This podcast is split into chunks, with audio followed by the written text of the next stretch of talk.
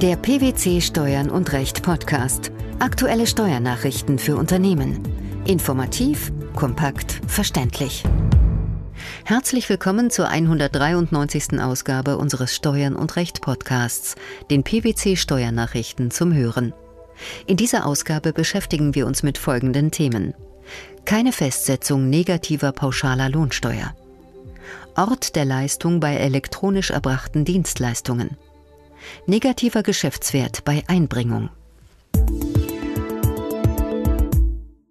Zahlt ein Lebensversicherer die von einem Arbeitgeber für dessen Arbeitnehmer entrichteten und pauschal versteuerten Beiträge zu einer Direktversicherung an ihn zurück, hat dies weder die Erstattung der bisherigen Pauschalsteuern noch eine negative Festsetzung von Pauschalsteuer zur Folge. So entschied der Bundesfinanzhof im vorliegenden Fall.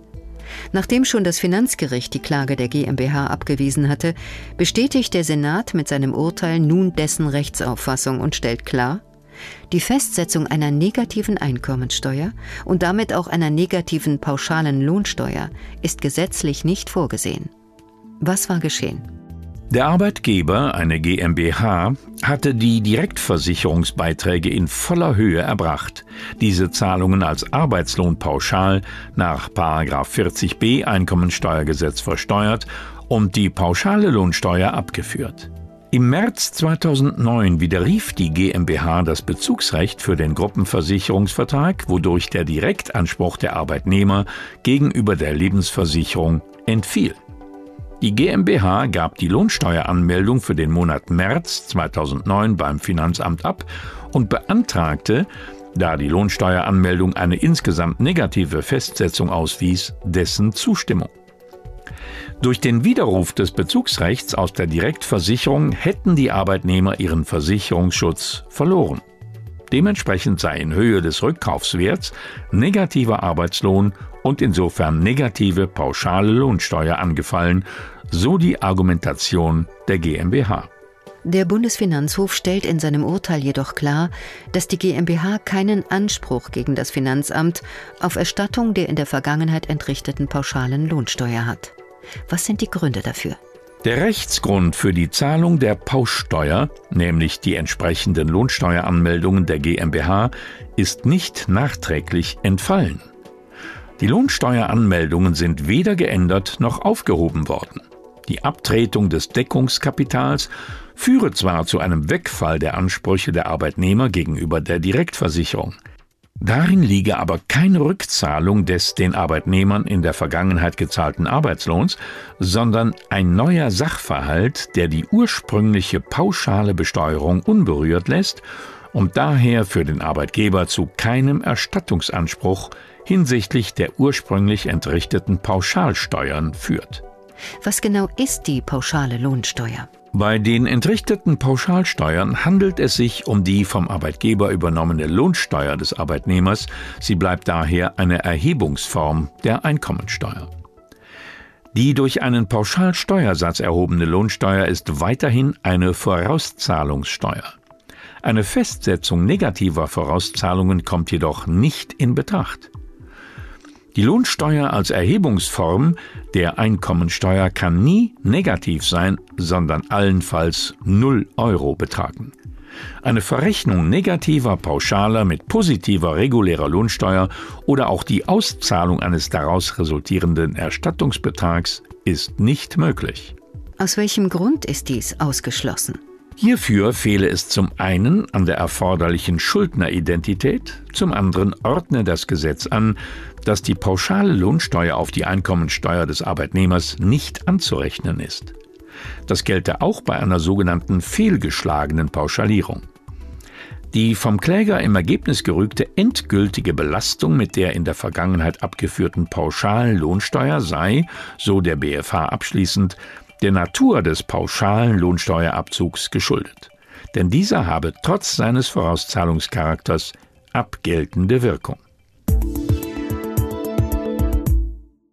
Der zweite Beitrag unseres heutigen Podcasts beschäftigt sich mit dem Begriff auf elektronischem Weg erbrachte sonstige Leistungen im Sinne des Umsatzsteuerrechts. Was verbirgt sich hinter dieser Beschreibung?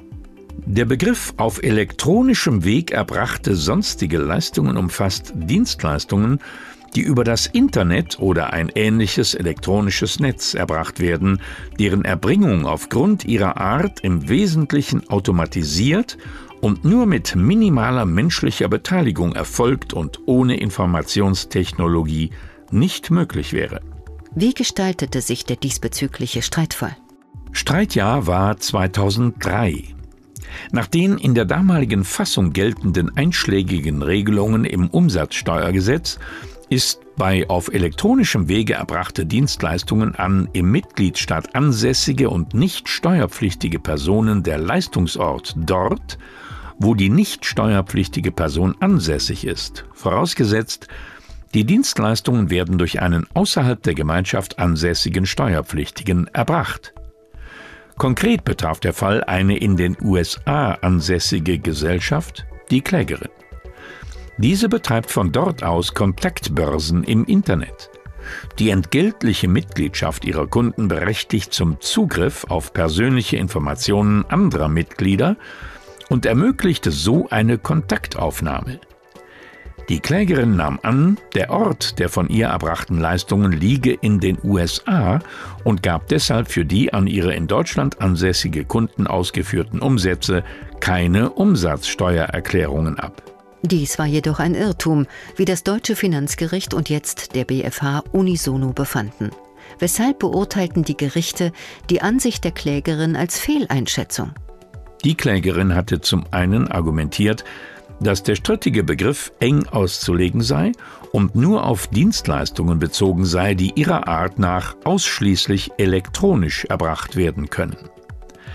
Des Weiteren seien ihre Leistungen nicht auf elektronischem Weg erbracht, weil sie eine mehr als nur minimale menschliche Beteiligung erforderten.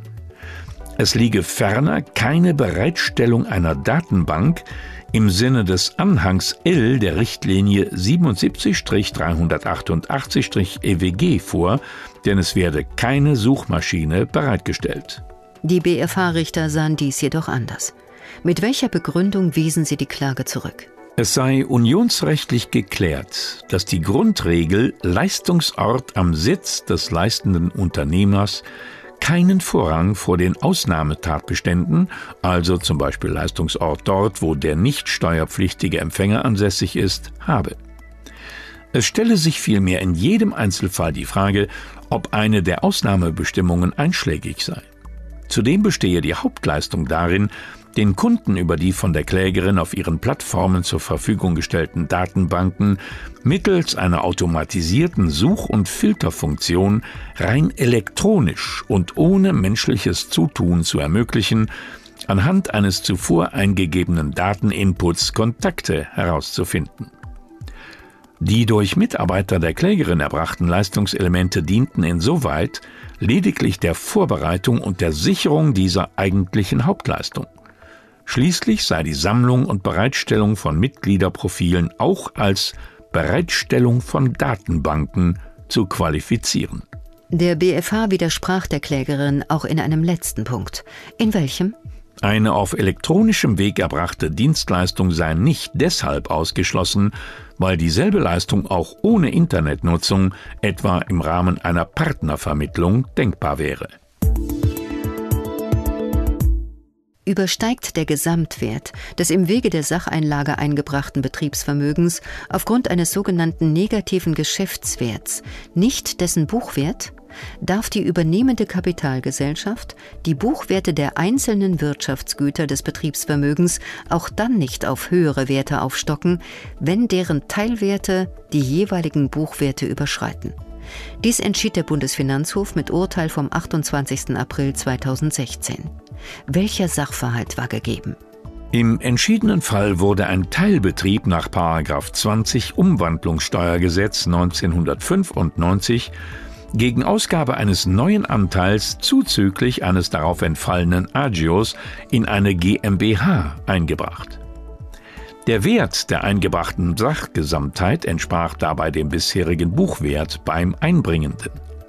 Zwar bestanden in einigen Wirtschaftsgütern des Anlagevermögens stille Reserven, Diesen stand jedoch wegen der anhaltenden Verlustsituation des Betriebs ein negativer Geschäftswert gegenüber. Im Klartext handelt es sich dabei um eine nach Handels- und Steuerrecht nicht bilanzierbare stille Last. Worüber stritten die Beteiligten vor diesem Hintergrund? Die Beteiligten stritten darüber, inwieweit eine Aufstockung der Wertansätze des eingebrachten Betriebsvermögens in der Einbringungsbilanz der Klägerin möglich ist. Das mit dem Fall betraute Finanzgericht hatte somit letztlich über die Rechtsfrage zu entscheiden, ob ein negativer Geschäftswert bei der Ermittlung des Wertes der eingebrachten Sachgesamtheit wertmindernd zu berücksichtigen ist und insoweit eine Aufstockung der Wirtschaftsgüter ausschließt. Das Gericht verneinte in diesem Fall die Aufstockung der Wirtschaftsgüter, dafür die Bewertung des eingebrachten Betriebsvermögens auf den Wert der Sachgesamtheit, das heißt gemindert um einen negativen Geschäftswert, abzustellen sei. Ferner war das Finanzgericht der Ansicht, dass die Einbringung aus Sicht der GmbH als anschaffungsähnlicher Vorgang zu behandeln ist. Wie fiel hier die gerichtliche Begründung aus? Die für das eingebrachte Betriebsvermögen aufgewendeten Anschaffungskosten entsprechen dem gemeinen Wert des hingegebenen neuen Gesellschaftsanteils. Daran anknüpfend zitierte das Gericht die Rechtsprechung des Bundesfinanzhofs zur Verteilung eines Gesamtkaufpreises bei Vorhandensein eines negativen Geschäftswertes auf die Wirtschaftsgüter des erworbenen Betriebs. Dieser Auffassung folgten schlussendlich auch die obersten Finanzrichter in ihrer Entscheidung und konstatierten, dass eine Aufstockung der Wertansätze des eingebrachten Betriebsvermögens in der Einbringungsbilanz der Klägerin aufgrund des negativen Geschäftswerts des eingebrachten Teilbetriebs nicht möglich gewesen ist.